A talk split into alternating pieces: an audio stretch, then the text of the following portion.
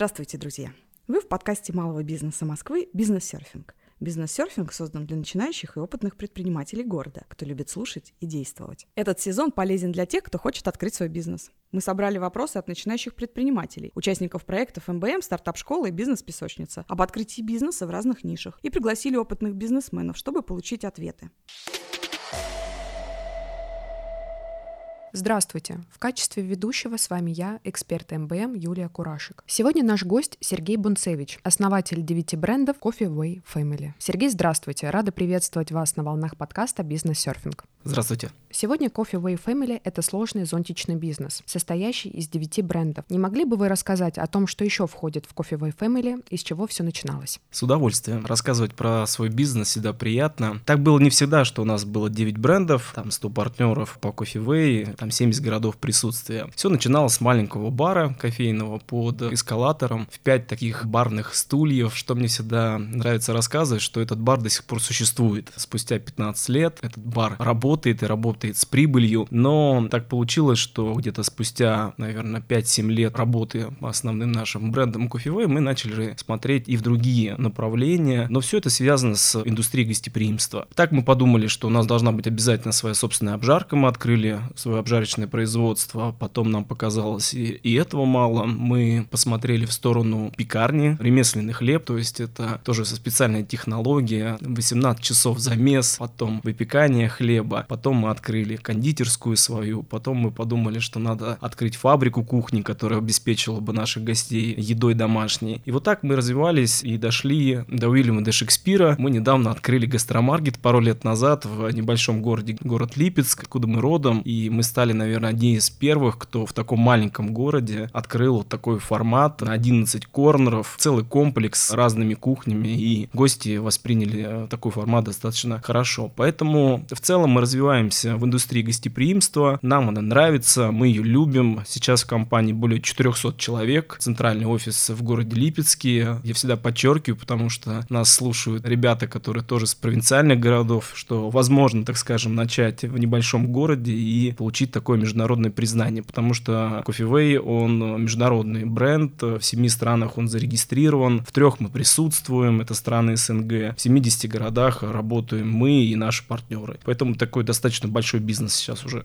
А за какой, получается, период времени у вас такое развитие произошло? Ну, у нас была такая накопительная сила, как я это называю, то есть накопительный потенциал где-то в течение, наверное, 5-6 лет. Мы набивали шишки внутри себя, внутри нашей сети розничной, и где-то в 2014 году и такой переломный момент был, когда мы решили, что будет два пути. Первый путь — это развитие экспансии, то есть открытие своих розничных точек корпоративных, которые мы будем инвестировать самостоятельно. Первый город был это Воронеж, 100 километров от Липецка. И мы вот так пошли потом Оскол, Курск и вот в сторону туда Белгорода. А второй формат — это мы упаковали франшизу. На тот момент это как раз пик развития, так скажем, франчайзинга и кофейного бизнеса. И начали продавать франшизу, что приятно. Мы первую франшизу продали в первый день, публиковали, когда на площадке. Это был такой прям фурор, в общем. И это было так круто, что эти партнеры первые вот поверили в нас, увидели действительно целостность бизнеса. Вот так, в принципе, все и получилось. Как вы сказали, вы начинали с сети кофейных баров Coffee Way, которая на данный момент уже имеет статус международной сети и насчитывает более 200 точек по всему миру. Почему для старта был выбран именно кофейный бизнес? Хороший вопрос. Так получилось, что я работал в найме, в индустрии гостеприимства, и когда я выступаю на разных площадках, я молодым предпринимателям всегда советую. Если вы хотели бы открыть бизнес в каком-либо направлении, постарайтесь найти работу в найме какого-то успешного предпринимателя, может быть, успешной компании посмотреть, как этот бизнес устроен. Мне повезло, что я несколько лет работал как раз в индустрии гостеприимства, или как принято было тогда в общепите, посмотрел, каким образом. И так получилось, что появился тот этот первый бар под эскалатором, где никто не хотел открываться, и мы, ну так скажем, с моим партнером на тот момент, который проинвестировал небольшие деньги, мы открыли первую кофейню, которая сейчас существует. То есть просто продолжу как предприниматель уже работать в той индустрии, в которой мне нравилось, в которой я получил первый опыт. Это вот достаточно такой, я говорю, ценный опыт, который и реализовался потом в предпринимательство. Помните, какие были первые инвестиции? Да, помню, это небольшие совершенно деньги были. У нас договоренность была с нашим партнером, что я вхожу-то как раз своими силами и работаю 24 на 7, а он вот, скажем, небольшими инвестициями, ну, я не помню, ну, на, на тот момент, мне кажется, это было там 250-300 тысяч, то есть э, максимально все, что можно, мы взяли в аренду, все, что можно, мы делали самостоятельно, какие-то поделки и так далее, то есть это все было такое в ручном ремесленном формате, но со жгучим большим желанием, что что мы становимся предпринимателями. Это же, ну, самая такая глубокая, большая мечта на тот момент была. Поэтому старт был достаточно небольшой, и вот э, еще раз подчеркну, что можно даже входить в такое партнерство, если у вас есть знания. Конечно, когда ни знаний, ни опыта и ни денег, сложновато, но тоже возможно. Как вы пришли к идее масштабирования своего бизнеса и развития других сфер? Это рестораны, кондитерские, гастромаркет, собственное производство. Ну, как я и говорил, что мы постоянно находились в индустрии, нам хотелось всегда развиваться в этом. Когда мы почувствовали силу и понимание того, что мы уже в кофейнях добились определенного результата, просто хотелось давать второй продукт нашему гостю. Что мы подразумеваем под этим? Это то, что должен человек приобретать у нас чашки кофе, да? И, конечно же, то есть это первое, что нам пришло в голову, это какой-нибудь красивый вкусный круассан, там, хлеб, и чтобы не банально делать очередную там пекарню за заморозкой, мы решили, что это будет ремесленная технология. Мы ее приобрели и начали развиваться. Так, в принципе, в дальнейшем все и происходило, что мы всегда говорили, что нам чего-то мало, давай здесь попробуем, а давай здесь вот замахнемся. И, как правило, у нас все проекты, они успешные. Но мы говорим, конечно, это в двух предложениях, за этим стоит большая работа, анализ рынка, посмотреть конкурентов, каким образом они выстроены в том же там, в нашем любимом городе, как отстроиться, замечательное сейчас выражение появилось, да, в индустрии, индустрии отстроиться, да, то есть чем ты будешь отличаться от э, череды там 30 твоих конкурентов. Вот эта вот работа у нас в команде всегда была хорошо построена. У меня еще есть любимое выражение по поводу поженить на формате. Мы обязательно находили человека, кто возглавит направление. Мы сначала женим, находим того человека, кто будет день и ночь заниматься этим проектом, и все уже с всеми ресурсами компании инвестируем в этот проект. Гипотезы или подтверждаются, или нет. Какую роль играет команда в развитии бизнеса? Самую непосредственную люди делают все. И на протяжении долгого времени команда делает эти проекты, успешные проекты. Это талантливые ребята. И что приятно, ребята, которые приходят к нам, они все круче и круче. Сейчас больше 400 человек работают у нас в компании. Центральный офис это 60 человек. Это прям супер ребята, с которыми мы там и день, и ночь ездим в разные мероприятия, там тимбилдинг. Потому что, как опять же говорится, если ты со своим сотрудником не можешь пойти чашку кофе выпить после работы, работы, да, работать тебе будет тяжело. Поэтому это ключевое. Одному невозможно ничего сделать, может быть, на первом этапе. Потом обязательно, конечно, нужна команда. Опять же, мы говорим про партнеров, потому что это тоже наша команда. Сейчас нашей там сети больше тысячи сотрудников вместе с нашими партнерами. И поэтому мы там устраиваем съезды франчайзинговые, куда приезжают там 70 городов, привозят своих барист. То есть это такая большая уже семья, поэтому у нас там объединение называется Coffee Way Family в честь нашего, так скажем, основного бренда. Известно, что выбор правильно правильного местоположения кофейни является одним из ключевых факторов успеха. Как подобрать это правильное место? Сейчас есть перегретый рынок, да, то есть мы говорим о том, что на данный момент действительно большая конкуренция в кофейном бизнесе и в больших городах особенно, центральные улицы, они, как правило, заняты уже какими-то брендами. Мы должны понимать, что молодой предприниматель в каком-то небольшом городе имеет всегда информацию про народные тропы. Он, как правило, знает, где проходит трафик, где он сам посещает те или иные места. Вот бренд Coffee Way, да, Way это путь. Мы всегда предполагали, что наш гость гость будет по пути к какому-то делу и увидит кофе То есть он должен столкнуться с нами и взять чашку нашего вкусного кофе. То есть мы говорим о том, что, конечно, нужен трафик. Мы должны его считать. У нас есть специальная таблица. Вот, надо считать его, надо обязательно изучать конкурентную среду, причем нескольких километров, как ходит непосредственно гость на работу, как он возвращается. Конечно же, если это утро и по правой стороне, например, идет трафик из метро, нам точно нужно правую сторону. И наоборот, если если гость идет с работы, вряд ли кофейные, там, скорее всего, какой-то ресторанчик лучше будет открыть. Поэтому, будем откровенно, достаточно сложно сейчас искать, но все еще возможно, и простой арифметикой этот трафик, высчитывая и анализируя, так скажем, конкурентов, все возможно, и можно открывать до сих пор кофейни, которые будут отличаться.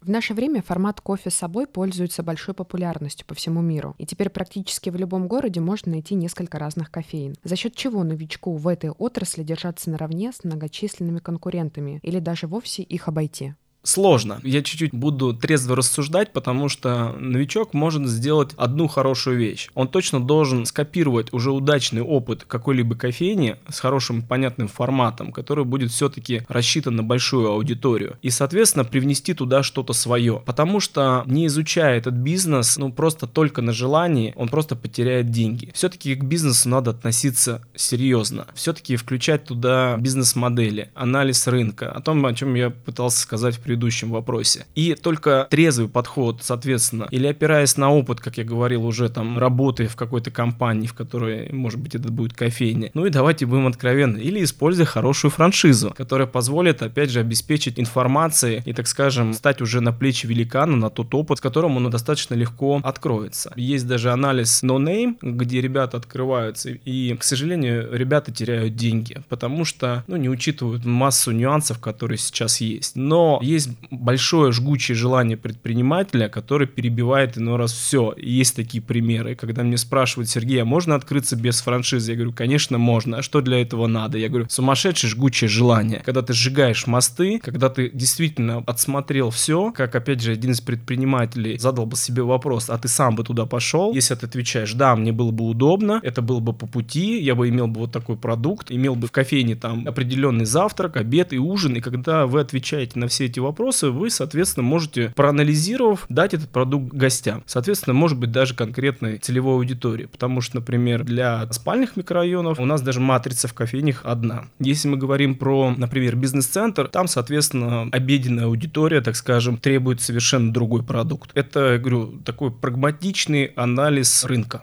А вы не хотели взять франшизу перед тем, как открывали свою первую точку? Не было у вас опасений, что вдруг не пойдет, и лучше мы возьмем франшизу, на ней потренируемся, а потом откроем свою точку? Вы знаете, я до сих пор, когда у нас появляются лишние деньги, я думаю, может быть, все-таки попробовать себя в каком-то направлении, которое не связано с индустрией гостеприимства. И когда возникает этот вопрос, мы первым делом думаем, давайте посмотрим на рынок и какую-нибудь удачную франшизу, да. Конечно, я бы сделал, просто 15 лет назад индустрия франчайзинга в России, она была не так яркой, как сейчас. Поэтому я вам скажу, что 15 лет назад я в один из гипермаркетов приезжал и просил привозить крышечки, чтобы, так скажем, обеспечить себя, там, не говоря уже там про оптовые большие компании. За 15 лет индустрия франчайзинга в России достаточно сильно продвинулась. В какой-то момент один из моих коллег по продаже кофемашин сказал, что они проанализировали, и было под 400 компаний, которые занимались так или иначе. И вот я с гордостью хочу хочу сказать, что наша компания там уже в топ-5 на протяжении нескольких последних лет находится там и по количеству, и по разному признанию. В 2021 году мы по версии журнала Food Service, это такой, скажем, Forbes в индустрии гостеприимства, получили как лучший формат Coffee to Go за выслугу лет, за 15 лет, что мы влияли все-таки тоже на индустрию, да, и не только там в крупных городах, а то есть наше большое присутствие более 70 городов, как я и говорил. Поэтому этот путь, он правильный, и если была бы такая возможность, конечно, конечно, я бы воспользовался.